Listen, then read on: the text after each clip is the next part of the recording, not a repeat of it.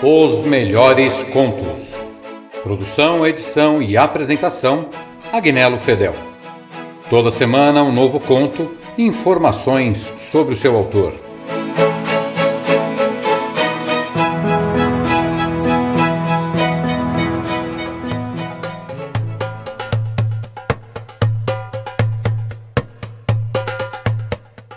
O Livro das Mil e Uma Noites é uma coleção de histórias e contos populares originárias do Médio Oriente e do Sul da Ásia e compiladas em língua árabe a partir do século IX.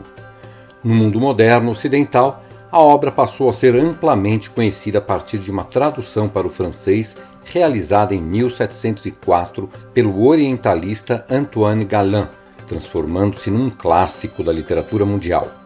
As histórias que compõem As Mil e Uma Noites têm várias origens, incluindo os folclores indiano, persa e árabe. Não existe uma versão definitiva da obra, uma vez que os antigos manuscritos árabes diferem no número e no conjunto de contos. O que não varia nessas versões é que os contos são organizados como série de histórias em cadeia narradas por Sherazade, esposa do rei Shariar. Este rei, louco por haver sido traído por sua primeira esposa, desposa uma noiva diferente todas as noites, mandando matá-las na manhã seguinte. Sherazade consegue escapar a esse destino, contando histórias maravilhosas sobre diversos temas que impede o rei, curioso pelo desfecho, de matar Sherazade. Ao amanhecer, Sherazade interrompe cada conto para continuá-lo na noite seguinte, o que a mantém viva ao longo de várias noites, as mil e uma do título, ao fim das quais o rei já arrependido desiste de executá-la. O conto de hoje é da versão do ramo sírio do livro das Mil e Uma Noites, traduzido para o português por Mamed Mustafa Jarouj. De diversos autores, a duzentésima octogésima segunda noite das histórias das Mil e Uma Noites. Na noite seguinte ela disse: eu tive notícia, ao rei venturoso, de que, ao ser picado por Maimuna no pescoço, Camaruzamã esticou a mão por causa da picada ardida, revirou os olhos e viu alguém ao seu lado. Sua mão caiu sobre um peito mais macio do que manteiga cremosa. Abriu bem os olhos e viu ao seu lado alguém dormindo, o corpo estirado.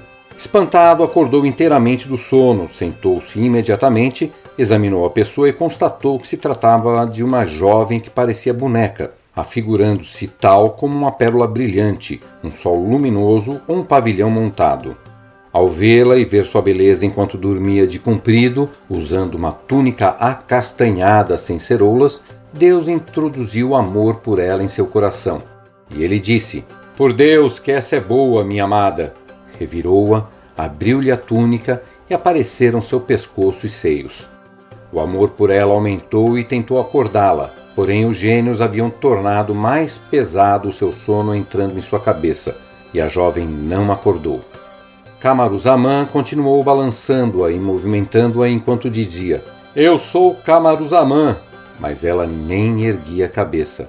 O jovem refletiu a seu respeito por alguns momentos e disse: Se a minha intuição me diz a verdade, é esta jovem que meu pai quis casar comigo. Faz três anos que ele me pede uma decisão e eu fico bancando rogado. Por Deus, que mal amanheça o dia, vou dizer-lhe: case-me com ela. Não deixarei passar um dia e terei me casado com ela e me saciado com sua beleza. Em seguida, inclinou-se sobre ela para beijá-la. Maimuna estremeceu e Danha se alegrou.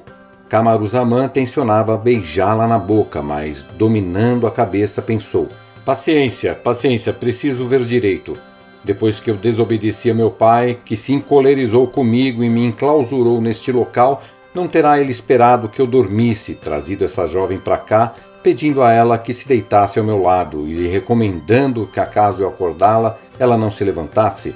O que ele fez com você? Diga para mim.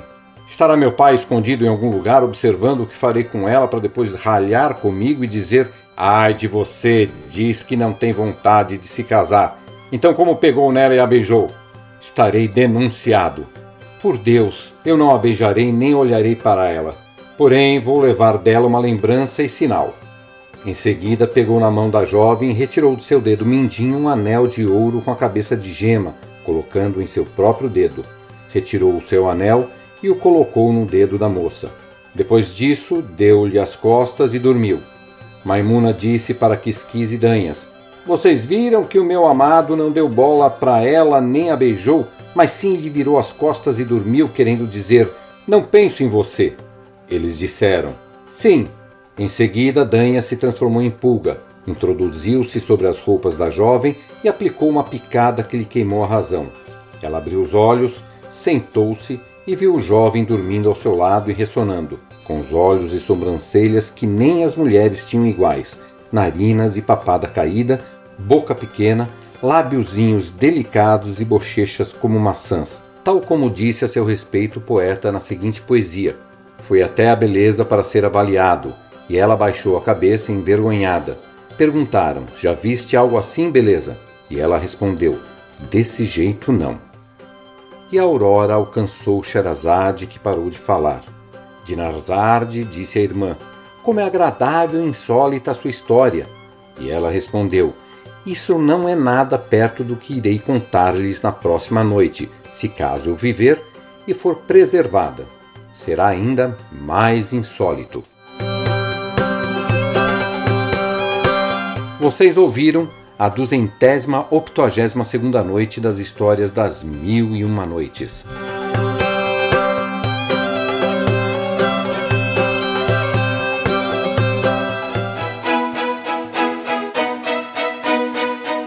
Os melhores contos. Produção, edição e apresentação: Agnello Fedel. Toda semana um novo conto e informações sobre o seu autor.